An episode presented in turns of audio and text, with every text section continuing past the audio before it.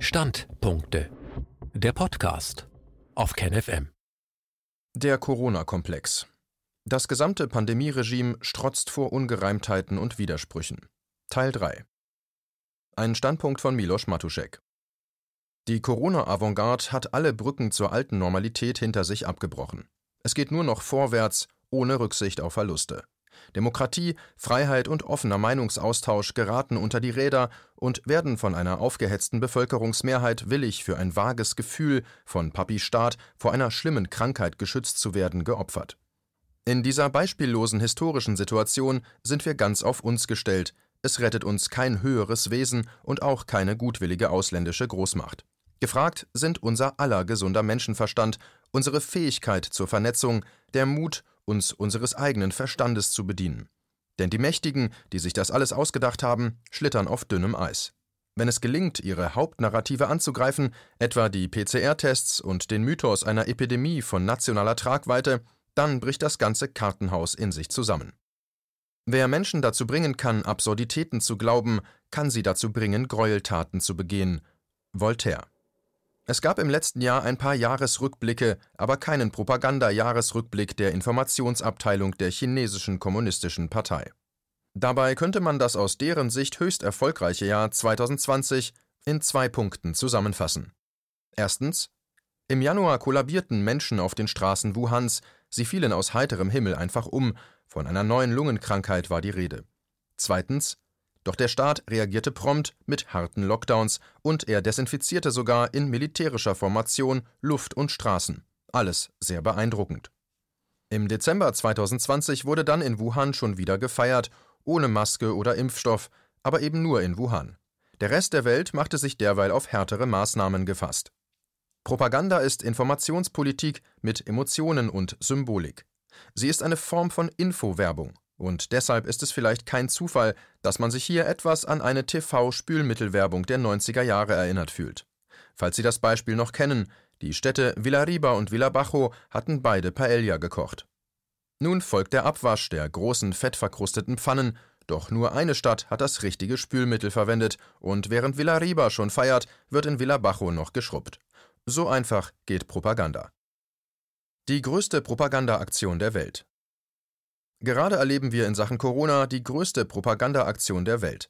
Von unterschiedlichen medialen, staatlichen, philanthropischen und internationalen Akteuren. Propaganda ist ein Angriff auf Rationalität und Logik.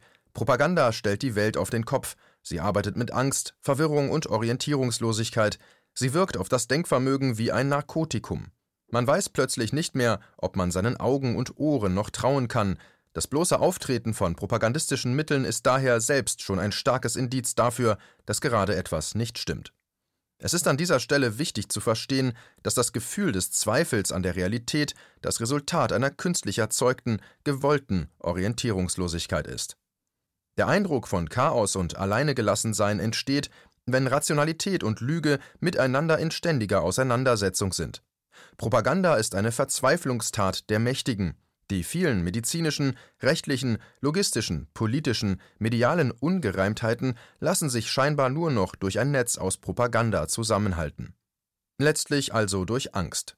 Wie passt zum Beispiel ein angeblich kurz vor der Überlastung stehendes Gesundheitssystem zu lustigen Tanzvideos von Krankenhausangestellten? Der Technikphilosoph Günther Anders schrieb einmal, dass Unterhaltung Terror sei. Sie schleiche sich auf eine Weise in unseren Geist, dass sie uns ganz entwaffnet. Wenn Unterhaltung Terror ist, dann ist Propaganda die Massenvernichtungswaffe. Sie ist eine Form der psychologischen Kriegsführung der Mächtigen gegen die Bevölkerung. Ziel der Propaganda ist es, aus denkenden Menschen Gläubige zu machen. Eine amorphe, stumpfe, verängstigte Menschenmenge ist in alle Richtungen manövrierbar, wusste schon Gustave Le Bon.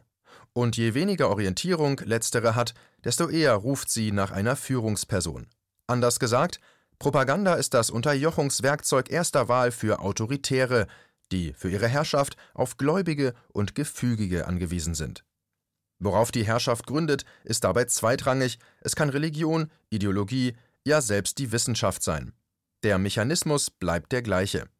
Nicht Diktatoren schaffen Diktaturen, sondern Herden schaffen Diktatoren, wusste George Bernanos. Der Propaganda kann sich nur widersetzen, wer sich einer Vermassung oder Verherdung widersetzt. Wer sich nicht in ein großes Wir eingliedert, sondern das unabhängige Denken kultiviert. Indem Propaganda direkt auf den Geist wirkt, will sie Menschen dazu bringen, gegen ihre Überzeugung oder rationale Überlegung zu handeln. Sie möchte, dass der Geist aufgibt und sich letztlich der propagierten Erzählung, der gefühlten Wahrheit ergibt. Dass auch Demokratien totalitäre Elemente und Meinungsmanagement nicht fremd sind, hatte Alexis de Tocqueville schon in der ersten Hälfte des 19. Jahrhunderts erkannt. Zitat Nachdem die souveräne Macht auf diese Weise jedes Individuum einzeln in ihre mächtigen Hände genommen und nach ihrem Belieben geformt hat, breitet sie ihre Arme über die gesamte Gesellschaft aus. Sie bedeckt die Oberfläche der Gesellschaft mit einem Netz kleiner, komplizierter, winziger und gleichförmiger Regeln, das die originellsten Köpfe und die kraftvollsten Seelen nicht durchbrechen können, um über die Menge hinauszugehen. Sie bricht nicht den Willen, aber sie erweicht ihn, beugt ihn und lenkt ihn. Sie zerstört nicht, sie verhindert die Geburt. Sie tyrannisiert nicht, sie behindert, sie unterdrückt, sie entnervt, sie löscht aus, sie verblödet und schließlich reduziert sie jede Nation darauf, nichts weiter zu sein als eine Herde von ängstlichen und fleißigen Tieren, deren Hirte die Regierung ist. Zitat Ende. Zuletzt wunderte man sich beim Thema Impfung, wie weit sich manche Medien aus dem Fenster lehnten. Für den Stern war der Impfstoff eine Gabe der Weisen aus dem Morgenland, darunter macht man es nicht.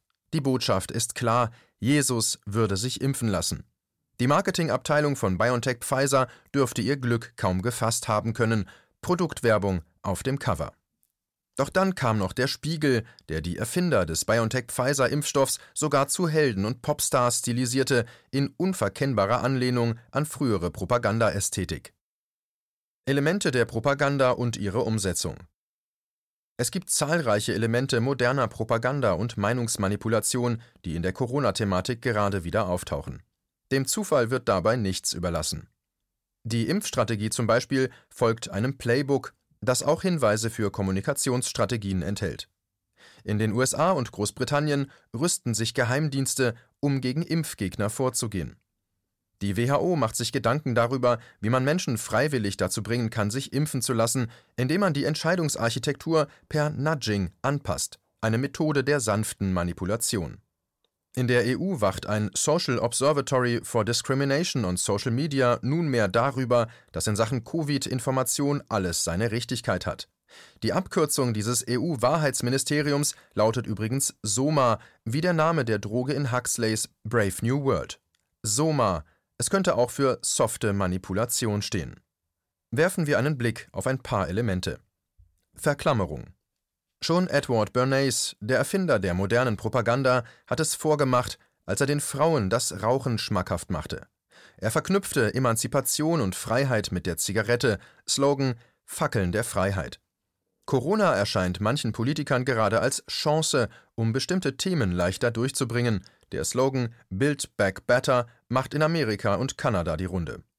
Der Leiter des World Economic Forum, Klaus Schwab, sowie zahlreiche hochrangige Anhänger der Agenda vom Great Reset sprechen gerade von einem Window of Opportunity für eine Post-Covid-Ära, die in den buntesten Farben der Propaganda im Time Magazine wenig überraschend und gebetsmühlenartig als egalitär, inklusiv, nachhaltig und grün dargestellt wird machen wir uns auf eine radikale Verklammerung von Corona- und Klimathematik gefasst, nach dem Motto Und jetzt alle zusammen für die Gesundheit des Planeten.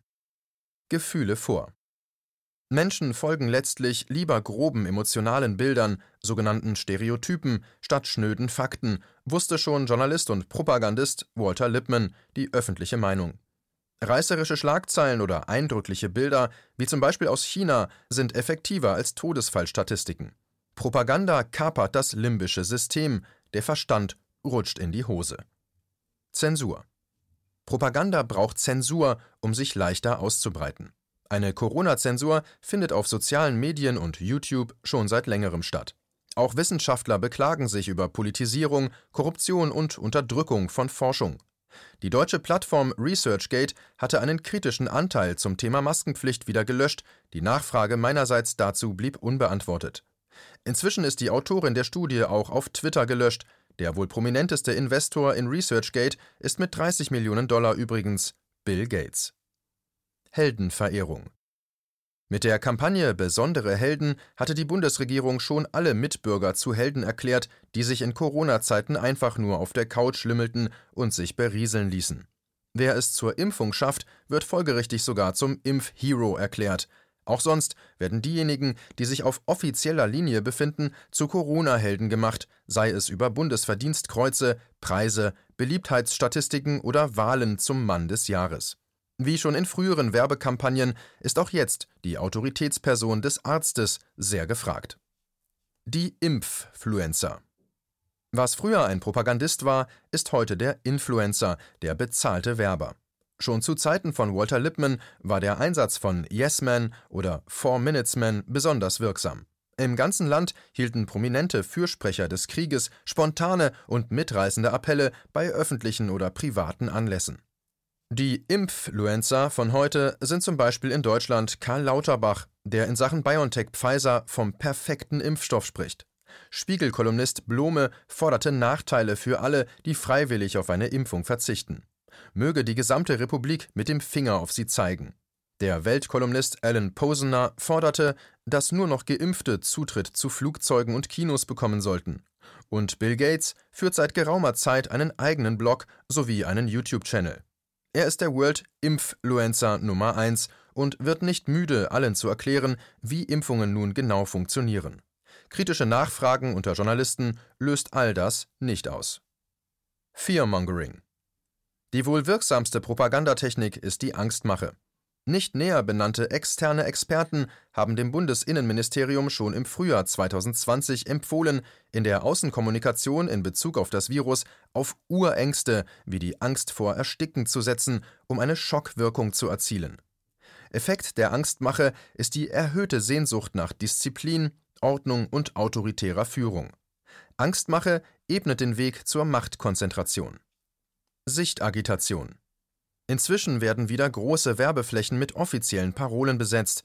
Die Sichtagitation, wie es in der DDR hieß, ist wieder zurück, obwohl diese damals als unwirksam eingeschätzt wurde. Salienz Saliente Ereignisse sind besonders auffällig und prägen sich dadurch besser ein. Ein Prominenter, der an Covid-19 erkrankt, ist weitaus wirkungsvoller als Hunderttausende anonyme Kranke in Indien. Ob Macron, Spahn oder Söder, Politiker erkranken immer medienwirksam, genesen dann aber lautlos, heimlich, manchmal besonders schnell. Oft geht es den Betroffenen dann den wohlgemerkt symptomarmen Umständen entsprechend gut. Andere berichten von merkwürdigen Symptomen. Dem WHO-nahen Mikrobiologen Peter Pyatt schmerzten nach eigener Aussage sogar die Haare. Argumentum ad nauseam. Eines der wichtigsten Elemente jeder Propaganda oder Werbung ist die Wiederholung ihrer Botschaft, möglichst bis zum Erbrechen, ad nauseam eben. Tägliche Neuinfektionszahlen, Todesfallzahlen und saliente Ereignisse zielen darauf ab, jeden in den Bandstrahl eines Narrativs von überragender Bedeutung zu ziehen. Das Thema Corona ist seit fast einem Jahr so omnipräsent, dass man sich ihm nicht mehr entziehen kann. Gruppendenken. Die Versammlung Gleichgesinnter führt zur Herausbildung eines Gruppendenkens. Damit sind bestimmte Denkmuster gemeint, die in einer Gruppe als unantastbar zugrunde gelegt werden. Als bekanntes Beispiel für fatales Gruppendenken und Irrtum von Experten gilt die Idee der Kennedy-Regierung und ihrer hochkarätigen Berater, Kuba anzugreifen. Gruppendenken beruht auf Selbstaffirmation und der Sichtfeldverengung des Bestätigungsfehlers, Confirmation Bias, und befördert so kollektive Irrtümer wie den des Angriffs in der Schweinebucht. Gerade wirkt es, als sei in Sachen Corona die Regierungsansicht mit der veröffentlichten Meinung in den Medien verschmolzen. Regierung und Medien haben sich zu einer kommunikativen Schicksalsgemeinschaft zusammengeschlossen. Das große Narrativ wird nicht in Frage gestellt. Kritik gibt es allenfalls bei kosmetischen Fragen aller Wer wird zuerst geimpft und warum ist nicht mehr Impfstoff da? Selten fragt hingegen jemand, braucht es überhaupt eine Impfung gegen eine Krankheit, die bei den meisten symptomfrei verläuft und die über 99 Prozent aller Erkrankten überleben. Und was sind die Risiken des Impfstoffs? Gunnar Kaiser hat darauf folgende Antwort: Es ist ein Kult. Gibt es ein Gegenmittel gegen Propaganda? Ja und nein. Das wirksamste Gegenmittel ist wohl, sich dem Fluss der Nachrichten zu entziehen. Doch ist dies nur bedingt hilfreich. Denn dieses Verhalten kann ebenfalls in die Falle des Herdentriebs führen. Wenn Gleichgesinnte und Kritiker nur noch unter ihresgleichen verkehren, errichten sie ebenfalls nur ihr eigenes Wir und damit ihr eigenes Meinungssilo. Auch ist es einfacher gesagt als getan, schlicht keine Angst mehr zu haben. Das wohl wirksamste Mittel gegen Propaganda ist trotzdem eine kritische Masse von unabhängigen, denkenden und furchtlosen Menschen, die bereit sind, jede ihrer Überzeugungen in Frage zu stellen und die sich keiner Ansicht, sei sie noch so abseitig, verschließen. Es ist zudem unumgänglich, sich mit der Funktionsweise des menschlichen Geistes, vor allem dessen Schwachstellen, zu beschäftigen, die den Menschen anfällig für Manipulation machen. Das Feld der kognitiven Verzerrungen, Heuristics and Biases, ist breit und kann zusammen mit einem Überblick über Manipulationstechniken und Softpower-Techniken dazu führen, dass man Manipulationen leichter erkennt. Besonders breitenwirksam hervorgetan hat sich in diesem Bereich zuletzt der Kognitionspsychologe Rainer Mausfeld, wie auch zum Thema Angst und Macht. Propaganda zielt auf Spaltung und Zersetzung ab. Die soziale Distanzierung im Außen ist der erste Schritt zu einer geistigen Distanzierung.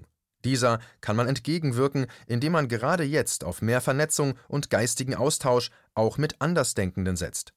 Aldous Huxley hat schon in den 50er Jahren davor gewarnt, dass Methoden der Meinungsmanipulation und Gehirnwäsche in Zukunft immer präsenter sein würden. Rechnen wir damit, dass Elemente der schönen neuen Welt, also einem für einige komfortablen Kastenwesen, näher mit Mitteln der Überwachung und Repression zusammenwachsen. Uns erwartet eine Kombination von Huxley und Orwell, eine Art Covid 1984 auf Soma. Die Standardisierung des Denkens ebnet den Weg zu einer Wissenschaftsdiktatur, die in Vernünftige und Unvernünftige unterscheidet und letztere ausgrenzt. Zwischenfazit die bisher wichtigste Erkenntnis aus der Analyse der medizinischen und rechtlichen Ungereimtheiten des Pandemieregimes besteht darin zu erkennen, dass die Pandemiesituation durch die Politik mitgesteuert wird. Dies gilt umso mehr für das richtige Wording. Die Sprachregelungen können sich auch in naher Zukunft wieder ändern, so wie wir bisher auch von Sprachinsel zu Sprachinsel gesprungen sind. Erst ging es um die Senkung des R-Werts, die Verhinderung des Kollapses des Gesundheitssystems, die Verflachung der Kurve, den Wellenbrecher-Lockdown. Jetzt geht es um Herdenimmunität durch Impfung. Die WHO hat diesbezüglich vor kurzem die Definition der Herdenimmunität geändert. Es würde an dieser Stelle nicht mehr verwundern, wenn Impfgegner in Zukunft zu Pandemieterroristen gestempelt werden und die Spaltung der Bevölkerung in Vernünftige und Unvernünftige weiter vorangetrieben wird. Die Politik kann den schwarzen Peter der Pandemiebekämpfung so stets in die Bevölkerung zurückgeben und die unvernünftige Minderheit, genauer natürlich Rechte, Esoteriker, Anthroposophen, Antisemiten oder welche Aufzählung auch immer gerade passt, der Impfgegner für die Verschärfung von Maßnahmen verantwortlich machen und gegen die Vernünftigen ausspielen. Propaganda wirkt durch Sichtbarkeit. Sie ist wie ein übergroßes Verkehrsschild, das in eine bestimmte Richtung verweist. Sie deutet daher vor allem auf etwas, was uns auffallen soll, andere Dinge erklärt sie hingegen für nebensächlich bis nicht existent. Umso mehr ein Grund, sich zu fragen, was passiert gerade hinter den Kulissen? Welche Interessen verfolgen World Economic Forum, China, mächtige Stiftungen? Lässt sich der Great Reset noch aufhalten? Die Propaganda bewirkt gerade, dass über diese Themen in den Medien so gut wie nichts zu erfahren ist. Der Journalismus hat die Seiten gewechselt, weg von der Wahrheitsfindung hin zur PR. So wird aus dem sich schon länger andeutenden Winterschlaf endgültig ein Totenbett. Dieser Beitrag erschien zuerst bei Rubicon, Magazin für die kritische Masse